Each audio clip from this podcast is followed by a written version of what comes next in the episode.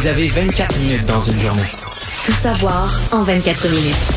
Pour s'informer et comprendre en 24 minutes, ici Mario Dumont, en compagnie de Vincent Dessureau, des studios de Cube Radio, la station d'affaires publique de Québecor. Voici Tout savoir en 24 minutes. Tout savoir en 24 minutes. La santé publique et euh, son euh, bon son grand patron, euh, le docteur Luc Boileau, le directeur par intérim de la santé publique, a fait un point de presse aujourd'hui sur le dossier de la variole simienne et annonce que le Québec aura des vaccins disponibles dès demain. Il faut dire que bon, on est rendu à une 20, à fait 25 cas de variole confirmés qui sont, faut dire tous reliés les uns aux autres. C'est le confirmé le docteur Boileau. Des contacts physiques connus avec quelqu'un d'autre qui avait été positif ou des présences vraiment rapprochées dans le même environnement. Exact. On dit, on sait, là, ça concerne des hommes ayant eu des relations homosexuelles dans la région de Montréal. On dit, là, il y a des personnes qui se connaissent pas nécessairement bien, mais c'est le même, euh, c'est la même, source. Là. Donc, on parle mais vraiment... là, il y a un mineur. Ouais, on parle d'une personne mineure,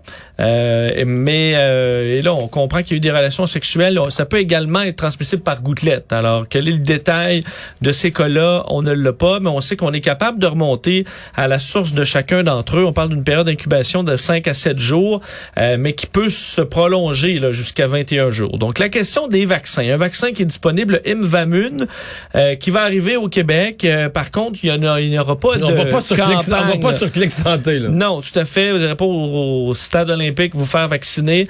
Ce sera vraiment dans quelques cas bien précis. Je pense que le docteur Boileau parlait au total de, on compte les vaccins en quelques centaines. C'est des petits nombres là, de vaccins. Exactement. On n'en a pas besoin de plus d'ailleurs pour l'instant, selon le docteur Boileau. Je vous le fais entendre sur un peu là à qui ça s'adresse ces, ces vaccins qui vont arriver demain des contacts qui sont à haut risque d'un cas confirmé ou probable de la variole simienne vont pouvoir être vaccinés avec une seule dose de vaccin contre la variole, idéalement assez proche après l'exposition, donc autour idéalement à l'intérieur de quatre jours, mais on peut aller un peu plus loin.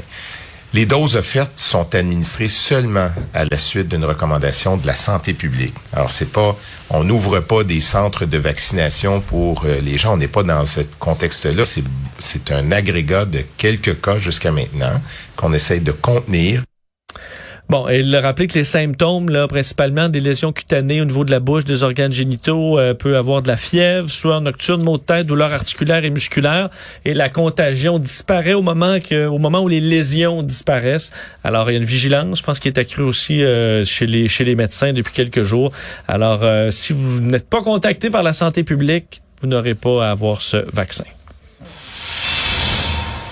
La sécurité publique du Texas a fait le point aujourd'hui sur euh, les opérations euh, lors de ce, ce, terrible fusillade, ce massacre au Texas. Parce que euh, les, les, questions se corsent là-bas là, sur la qualité de l'intervention policière. Hein? Ouais, des images qui sont devenues d'ailleurs virales. On voit des parents euh, tenter d'aller, d'intervenir à l'intérieur de l'école et être bloqués par des policiers. Et ça pendant à peu près une heure. Là. Alors une attente absolument interminable par les parents lors des scène difficile à regarder et euh, qui a emmené des questionnements sur la rapidité de l'intervention euh, des policiers euh, dans cette école. Alors, ce qu'on a expliqué, c'est que la majorité des coups de feu ont eu lieu dans les premières minutes de l'attaque, en spécifiant de un qu'il n'y avait pas eu de garde armée à l'entrée, là, ça avait circulé tout ça. On dit que le, le tireur Salvador Ramos est entré sans obstacle.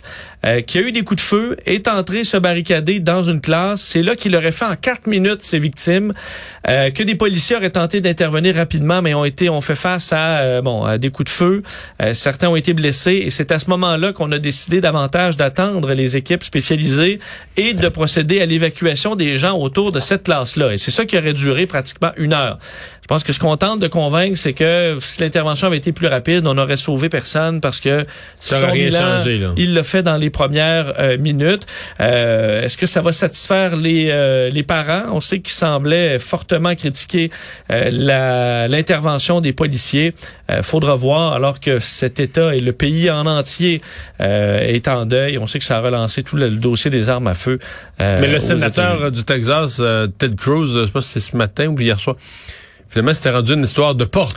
Ouais, il disait que c'était La porte avait été laissée. la porte. La porte avait été laissée débarrée. Donc là, c'était rendu de la faute. C'était plus, il y avait pas de problème d'armes à feu aux États-Unis. C'était le concierge qui avait laissé une porte débarrée. Oui, et euh, je sais qu'il y a plein de versions qui, circulent, à savoir les parents devraient s'assurer de la sécurité de l'école avant d'envoyer leurs enfants et tout ça, comme si c'était toujours euh, euh, aux autres à surveiller. Il faut rappeler la porte d'entrée de nos écoles. euh, Elle, est, elle est ouverte, là. Ben oui. Et, euh, et même Je si c'est un gardien, euh, ça peut Non, être la mais je veux première dire, personne il y a que tu pas, tires, euh, le gardien. Il n'y a pas une carte du ciel quelque part où c'est écrit où sont quelle, quelle école va être victime d'une fusillade euh, l'an prochain là? Non. C'est quand tu dis il faudrait que les faut que les parents euh, surveillent ou s'assurent de la sécurité de l'école lui envoient leurs enfants. Ouais. et ces parents-là la semaine passée devaient penser que leur école était bien correcte là. C'est une petite école là, comme toutes les autres. euh. Et euh, on sait qu'il y a une, euh, grande rencontre de la NRA euh, euh, qui... Mais le gouverneur du Texas va être là d'ailleurs. hein. Oui, absolument. Il a confirmé sa présence. Donc, il Euh. vient d'avoir une fusillade dans une école, puis il va aller à un congrès pour dire qu'il faut euh, des armes à feu, plus d'armes à feu, etc., partout dans le pays. Très bien. Penses-tu que... Je pense pas que ça va je pense pas qu'il va. changer Si tu me demandes, est-ce que je pense qu'il va perdre un vote? Non, probablement pas, malheureusement. Revenons au Québec avec les restes de cette tempête qui a déferlé sur l'Ontario, le Québec, samedi dernier, parce que certains sont encore là-dedans, hein, Mario. Je, je viens de regarder le dernier bilan d'Hydro-Québec.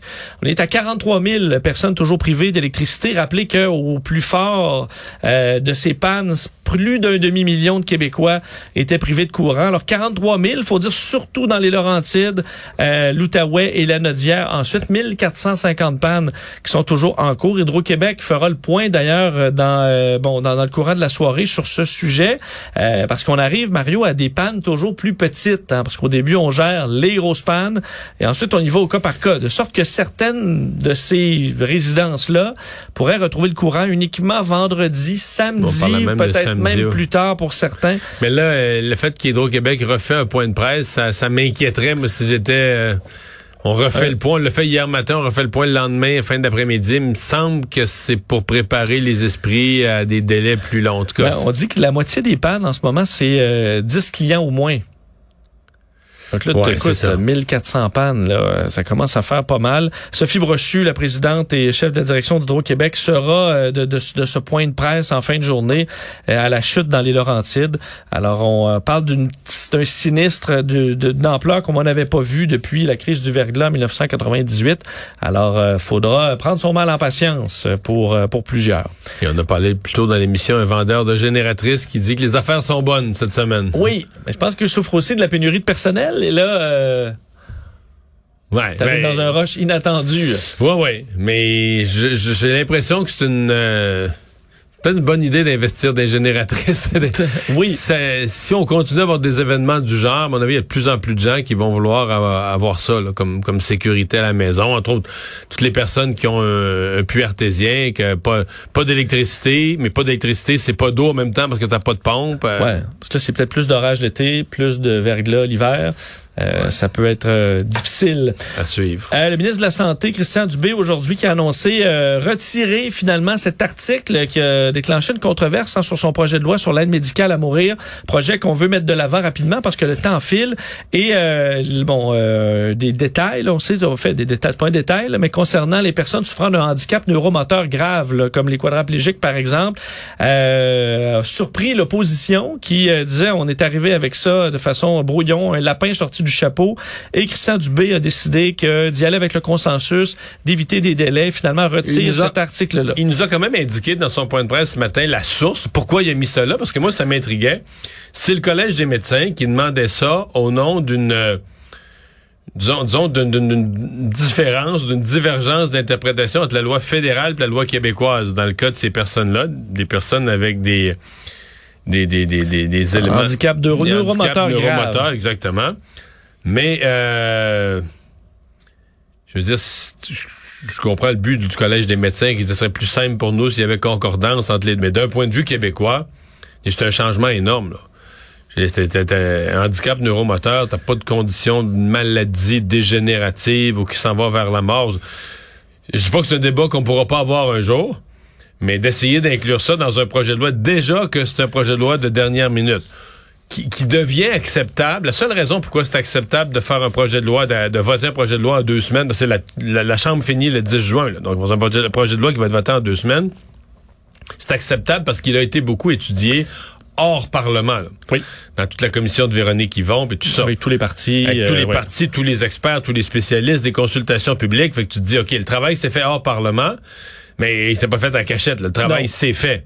Mais il s'est pas fait sur ce point-là. Pas du tout, du tout, du tout. C'est ça. pour ça que je pense que c'était très imprudent du ministre Dubé d'introduire ça. là. Ben d'ailleurs, il a dit si mon erreur, c'est d'avoir écouté ce que les gens vivent sur le terrain, voilà. Donc, peut-être pas mis, admis une grave erreur.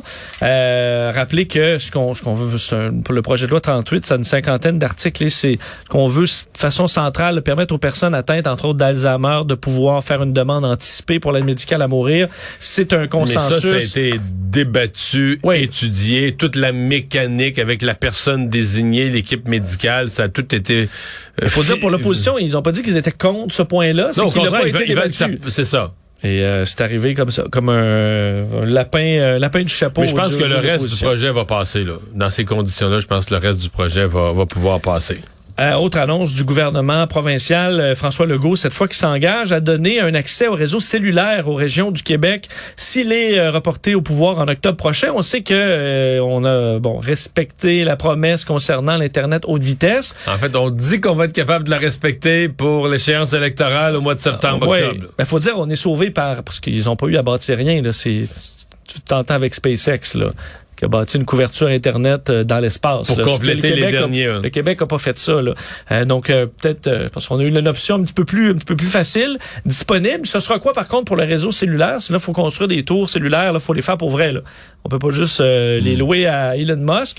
Euh, c'est quand même ce que promet François Legault aujourd'hui, disant que trop de zones d'habitation et de routes sont mal desservies. C'est un frein au développement. C'est dangereux pour les les accidents de la route aussi lorsque ça se fait dans des zones qui sont pas desservies. Alors, euh, disons, on est en train de livrer sur l'in- sur l'internet. On va livrer pour le signal cellulaire dans toutes les régions lors d'un prochain mandat. Euh, on parle d'ailleurs du gouvernement qui a déjà investi là, plus de 50 millions dans le dernier budget pour euh, pour euh, redresser cette situation. Alors, ça fait partie des nouvelles promesses Mais, électorales. dans le cas de, de la région de Charlevoix et du Bas-Saint-Laurent en face, là, Ouais. ça s'est réglé avec le G7. Ben oui, c'est vrai. Quand le G7 Super était... équipé, ouais. c'est vrai qu'il y a eu des G7 dans toutes les régions du Québec. Quand il y a eu le G7 là, dans, au manoir Richelieu, mais là, euh, ils ont dit non, là, ça prend pour la sécurité, pour la sécurité, Oui. en fait, de tous les pays, de tous les chefs de gouvernement, puis tout ça. Euh, ça prend de la couverture cellulaire. Puis LTE 4 barres. Ah, Oui, Hein? monsieur. Oui, monsieur. Donc, la couverture cellulaire dans toute la... C'est quand même très montagneux, euh, tu sais. Puis, puis dans certains cas, ben, les gens de Charlevoix ont, ont le, le- le cellulaire par des tours sur la rive sud. Tu sais, des fois, c'est plus facile d'aller de l'autre côté du fleuve, là. C'est Tu vas vrai. aller chercher une tour plus loin. Et vice-versa. Fait que pour la région, le l'est de Chaudière-Appalaches, l'ouest du Bas-Saint-Laurent, puis Charlevoix en face, la couverture cellulaire s'est beaucoup améliorée depuis le G7 Donc, en euh, 2018. Un G7 à Natashquan ou euh, G7 en Abitibi. en Abitibi, des coins Ouais, c'est Gaspésie. Alors, à suivre dans un prochain mandat. Tout savoir en 24 minutes. Vous vous souvenez pro- probablement de cette histoire de complot euh, pour une euh, tuerie dans une école secondaire à Montréal. Aujourd'hui, deux adolescents qui étaient au centre de ce plan là, qui voulait se voulait être une véritable tuerie dans une école. Euh, ben, deux euh, de ces adolescents. Eux, eux, finit par dire que c'était une joke, là. ouais, eux disent que c'est une joke. Faut dire par contre la joke La joke est plate, très- est rendue plate, là. Ben, elle était loin méticuleuse. Pas comme, Hey, je vais tuer tout le monde. Euh, T'écris ça. Je dis pas que c'est pas criminel, mais euh, on est... là, c'est un plan très détaillé, au point où d'ailleurs la juge aujourd'hui, Taya à la Chambre de la jeunesse de la Cour du Québec, a dit que le plan glaçait le sang de penser à ce qui aurait pu arriver. Euh, rappelez que dans cette école secondaire du quartier Saint-Michel, un groupe de conversation privée euh, s'était mis à créer un plan dans le but de mettre le feu à l'école, créer une panique, puis tirer sur les gens qui voulaient tirer, alors qu'on allait faire jouer dans les haut-parleurs de l'école de la musique. Euh, C'était écrit, par exemple, ça va être la dernière journée de cours pour certains, préparez-vous pour le party. On avait commandé des livres pour euh, avoir le, le- le modèle sur comment fabriquer des engins explosifs artisanaux. Ça va quand même assez loin là, quand tu commandes Ah ouais. des livres. Au-delà de la blague. Euh, D'autres disaient avoir contacté des gens pour avoir des pistolets. On faisait la comparaison avec tuerie de Columbine en 99. On ciblait certains jeunes de façon très, très claire également. Euh, toutefois, euh, ça s'était ébruité, ce plan-là. euh, c'était venu à l'oreille des policiers. Il y avait eu donc arrestation et deux d'entre eux avaient plaidé coupables, dont l'instigateur de ce plan-là qui écope de 15 mois de probation. Sa complice d'un an de probation. C'est une suggestion commune. On s'entend qu'on n'est pas dans d'énormes peines. Ce qu'on veut, c'est la réhabilitation des accusés. Dans le cadre de cette probation-là, les ados qui vont devoir rédiger une lettre d'excuse, entre autres. Euh, certaines des victimes, en fait, qui étaient, euh, disons, citées dans ces messages-là, étaient au palais de justice aujourd'hui et leurs parents qui ont été assez secoués par toute cette histoire et à la lecture de ce qui était écrit comme plan voulant tuer leur enfant. Je vous fais entendre, entre autres, la victime et ses parents. Écoutez ça.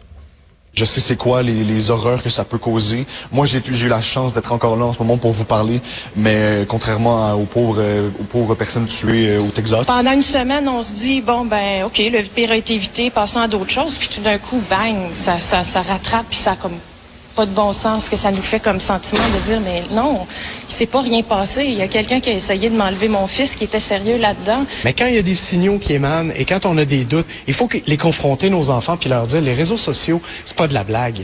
Les réseaux sociaux, c'est dangereux. Les réseaux sociaux, c'est des mots qui blessent, c'est des intentions. Bon, et rappelez que ce qui se passe dans l'actualité euh, ces jours-ci avec le Texas a amené euh, Ouais. un peu le sentiment de ce qui aurait pu arriver si on n'avait pas été capable de, de mettre le doigt sur ce plan et de d'arrêter ces jeunes-là. Alors, euh, bon, c'est la fin dans le cas de deux de ces, enfin, des procédures judiciaires pour du moins deux d'entre eux. Euh, parlant de fin de procédure judiciaire, dans le cas de Tony Accurso, euh, il a perdu son appel. Dernier, euh, fait presque dernière option pour Tony Accurso dans le but d'éviter la prison.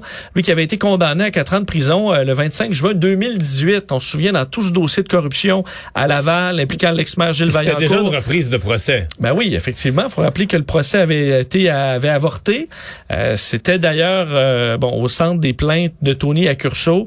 On se rappelle, on dénonçait un, un système de corruption endémique, le 2% qui allait payer au maire et ses associés. Euh, un jugement de 76 pages aujourd'hui, euh, où les trois juges rejettent les appels euh, des peines et des verdicts envers Tony Accurso, de sorte que prendrait le chemin de la prison le 1er juin prochain. Finalement, faut dire qu'il a été arrêté en 2013.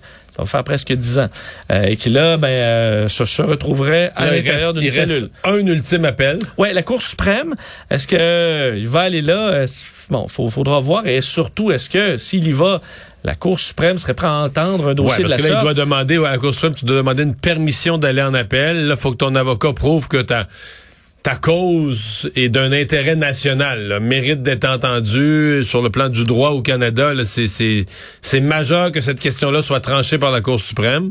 Ouais, Est-ce qu'il y a ça là-dessus? Est-ce qu'il y a ça dans ce cas-ci? Ouais, c'est ça. J'en doute. Alors quand même, je me disais pour quelqu'un qui, sais, qui a vécu de luxe et tout ça, Non, de grandes ben, dépenses. Le maire Vaillancourt est passé par là, là. Déjà, parce que lui, c'était plus rapide, plus Mais- expéditif. Mais le maire Vaillancourt avait pas un yacht. Euh, il Ben, avait peut-être pas le train non, ben, il mais vivait bien. il- oui, mais- oui, non, puis pas juste, pas juste le train financier, il y avait une vie. Euh, c'était le king, là. Ouais, c'est il avait vrai. une vie sociale. Il rentrait, il rentrait partout, dans toutes les salles où il rentrait, il était le personnage le plus important. Monsieur le maire, monsieur le maire, votre chaise est ici, votre plat, tu sais. Pour avoir vu des, des, des, des, des, des sentences dans les palais de justice quand elle l'accusait avec sa petite valise, là, sa poche de plus vêtements. ordinaire. Et euh, plus, euh, Tony Accurso va être la fin, la, la, la fin du party, disons, à partir du 1er juin. Les Québécois sont frappés durement par l'inflation selon un sondage euh, léger, euh, Cube Radio, entre autres, euh, publié aujourd'hui, sur le fait que, écoute, 73% des Québécois disent devoir couper dans les dépenses pour faire face à l'inflation actuelle et la hausse des taux d'intérêt. Ce qui est intéressant, c'est que, écoute, ça touche tout le monde, tous les groupes d'âge, hommes, femmes, euh, Montréal, hors Montréal, à peu près dans les mêmes proportions. Une petite différence homme-femme, Bon, 70 voilà un sujet qui n'est pas là pour diviser les Québécois. ben écoute, on est tous à peu près entre 70 et 77 Donc les hommes 70, femmes 77, c'est la plus grosse Donc, différence. les femmes ont fait plus de choix par rapport, plus de sacrifices par rapport à Ils l'inflation. doivent couper un peu plus de dépenses selon le sondage. Euh, en fait, le, le groupe là euh, le plus ciblé, c'est femmes 35-54. Euh, qui a dû, euh, dans le plus haut taux, réduire ses dépenses. Mais en gros, là, c'est pas mal autour de 70-75% Petite différence dans les euh, partis politiques. Ah oui? Ben oui, c'est les, euh, les conservateurs du Québec, euh, les fans d'Éric Duhem, qui, euh, semble-t-il, ont dû se serrer le plus la ceinture Ben à voyons. 84% Ils sont plus frappés par l'inflation que les autres. Ben, ou peut-être qu'ils que ça les fâche plus, ou euh, en tout cas 84 PQ suit 77 et ensuite CAC, PLQ, QS, c'est tout pareil, 72, 73% euh, fait partie des rares différences. Sinon, dans ce qui est de l'interprétation et de ce qui doit être fait par les Québécois pour faire face à l'inflation, ben à 51% ce qui doit être coupé, c'est restaurants, bars, spectacles, activités culturelles, les sorties. Euh, loin devant la réduction des déplacements en voiture, couper dans l'épicerie, modifier les vacances de voyage. Alors, c'est vraiment... Ah oui, les vac- sorties- vacances voyage, ça arrive loin, ça? Ben, vacances, voyage, c'est 11% Puis les sorties... Que 51. 51. En d'autres termes, les gens sont beaucoup plus prêts à couper, petite sortie au restaurant le soir, euh, que couper leurs vraies couper vacances. les vacances. Euh, en même temps, euh, si on parle des restaurateurs, ça semble aller plutôt bien. Les spectacles Parce que aussi. c'est... euh, je veux dire, tu veux sortir le samedi soir, le vendredi soir, là, euh, casse-toi. d'avoir une réservation. Ouais, tu te casses la tête trouver une table. là. Alors peut-être qu'aussi dans la perception, on a l'impression qu'on y va moins, mais que c'est peut-être ailleurs finalement qu'on qu'on coupe, Euh, parce que euh, dans les questions concernant euh, le prix des aliments, qu'est-ce qu'on coupe à l'épicerie? Euh, en fait, ce que les gens font à presque 60% c'est l'achat de produits en promotion, ce qui n'était pas euh, le bon fait avant. Ensuite, la- l'achat de marques maison, réduction d'achat de viande ou de poisson. Pour ce qui est du prix de l'essence, ben, c'est la diminution des déplacements en voiture qui est numéro un devant euh, le fait de couper ailleurs pour pouvoir continuer de, ben, de dépenser autant avec la voiture. Et à la question qui est responsable de l'inflation, ben, les Québécois, 52% euh, disent que c'est un ensemble de facteurs. Alors le Québécois moyen est très responsable, comprend que c'est multifactoriel. Euh, Et ceux, ceux qui, ceux qui se risquent à nommer un seul facteur, là, Ensuite, résultat de la pandémie. Euh, les entreprises qui profitent de la situation à 10 Ah, OK. Guerre en Ukraine, équivalent avec la guerre en Ukraine, et la faute au gouvernement. Le fédéral en premier, 8% provincial, 3% et la faute de la Banque du Canada, 1% Alors, euh, c'est ce qu'on retrouve dans ce euh, sondage euh, publié donc Ouais, aujourd'hui. Fait que M. Poiliev qui veut congédier le gouverneur de la Banque du Canada. Ouais, c'est pas, ça va pas chercher euh, grand monde. 1% des gens qui pensent que c'est de sa faute. Non, là. aussi dont la ou l'absence de Bitcoin dans mon dans le portefeuille là, Ça, ça paraît pas. c'est pas c'est pas là-dedans. Euh, autre casse-tête, puis là il y en a qui vont toucher à leur leur budget euh, vacances. Euh, mais ceux qui avaient déjà réservé leurs belles vacances à l'extérieur du pays pour euh, l'été, ben, vous avez un nouveau casse-tête, c'est le renouvellement du passeport. On en parle depuis quelques semaines maintenant, mais ça ne s'améliore pas chez Service Canada. Mais, mais excuse-moi, je veux pas être méchant pour les gens qui vivent ce bordel-là, mais mettons que tu as acheté tes vacances récemment, là, puis que t'as pas, tu t'es pas occupé ou tu t'es pas préoccupé de tes dates de passeport. Soit tu pas les nouvelles, ou soit tu te dis c'est juste du placotage aux nouvelles, ils disent n'importe quoi, c'est pas, non, c'est pas la vérité. fake news. C'est pas la vérité. Ouais. Parce que, je veux dire, écoute, à- à- sur toutes les chaînes, il y a eu des reportages, des longs, des courts, des nouvelles, Oui, oui. des explications. euh, Ouais, mais j'avoue que je suis un peu du genre, là, tu sais, à repa- ou à pas regarder ma date de renouvellement, là. Puis là, tu regardes, Ah ouais, puis là, tu te dis, ah, OK, ben, j'étais correct. Puis là, ah, merde. Il me reste un mois, puis c'est dans trois mois mon voyage. Quand même, je sais que toi, t'es à ton affaire, Mario, mais il y a des hey, gens hey, comme hey, moi, un peu de Moi, à à l'époque, j'avais payé. On partait toute la famille en vacances, genre le, le samedi, quelque chose de même, là. Et puis je me suis rendu compte le mercredi soir, en ramassant les affaires, en pactant tout ça, que mon passeport était échu. Ah. Puis je l'ai eu, il y avait le service 24 Ouais, ouais. heures, j'ai payé l'extra. Mais je veux dire, je pense qu'on est allé chercher mon passeport sur le chemin de l'aéroport, là. C'était minuit moins une. Ouais, ouais, ouais. Et là, on dit qu'on a engagé donc davantage d'employés euh, pour essayer de, de, de faire face à cette, euh, ces fils monstres, mais c'est difficile. J'entendais des gens dans des vox pop là aujourd'hui qui disaient ben on part en début juillet, notre le rendez-vous le plus tôt c'est à la mi-juillet. Ouais, parce qu'il faut prendre un rendez-vous Ouais. pour avoir Mais accès c'est au bureau presque des pas passeports. possible, ouais. J'ai allé tantôt, presque pas possible de prendre rendez-vous. Alors qu'il y a des Je gens veux qui dire font que la t'as, file. t'as toutes les, comme, comme sur Clic Santé pour les vaccins, tout, tout est pris, toutes les heures sont prises. Ouais, ben moi à Montréal, j'étais pas capable tantôt euh, de, de, de trouver un rendez-vous. Euh, ce qu'à l'extérieur, c'est plus facile? Sinon, faut faire la file euh, ou euh, ben avoir un billet là, pour très bientôt. Tu disais que c'est passé de 48 à 24 heures. Même, il faut vraiment être C'est-à-dire que dernière moi, minute. que- le témoignage que j'ai eu, là, c'est que on te dit, si t'as un billet, sur le site Internet, si t'as un billet dans les 48 heures, on va te dépanner, on va te faire ton passeport, mais quand tu te présentes à Guy Favreau, en tout cas, quand tu te présentais il y a deux, trois semaines, il y a une affiche sur place qui dit, il faut avoir son billet d'avion dans les 24 heures, et non plus 48 heures. Donc, il y a plein de gens, parce que, tu sais, si t'as ton billet d'avion dans les 48 heures, t'es déjà nerveux, donc des gens qui partent dans deux jours. Là, ils arrivent à Guy Favreau, sont partis de, de, de Mirabel, Saint-Eustache, Longueuil, Ouais, il a fait deux heures de trafic, de oui. se stationner. Là, ils sont stationnés au centre-ville, ils arrivent avec Guy Favreau, puis ils se font dire, ah non, finalement. euh, Mais ils l'ont. Le 48 heures, ils l'ont vu sur le site Internet du ministère, mais sur place, ils disent non, c'est le dernier 24 heures, vous reviendrez demain. Tout le fun, ça, le niveau plein de stress quand même. plein de beau monde. Oui, d'autant plus que le lendemain, t'es rendu à la veille de ton départ. là, tu commences à être stressé, pas à peu près. Et là, dans le trafic, t'es encore plus, euh, encore plus stressé. Et euh, je termine avec le petit Rorcal euh, qui a été retrouvé mort, Mario à contre-cœur. Probablement, on n'a pas la confirmation, probablement un des deux Rorcal de Montréal euh, qui euh, se serait donc euh, échoué près de Contrecoeur en Montérégie. Lui qui s'est retrouvé à Montréal là, au début du mois de mai, mais qui était porté disparu depuis le 14 mai dernier. Alors, on souhaitait qu'il se retrouve à la maison, mais ça ne semble pas le cas. Résumer l'actualité en 24 minutes, c'est mission accomplie.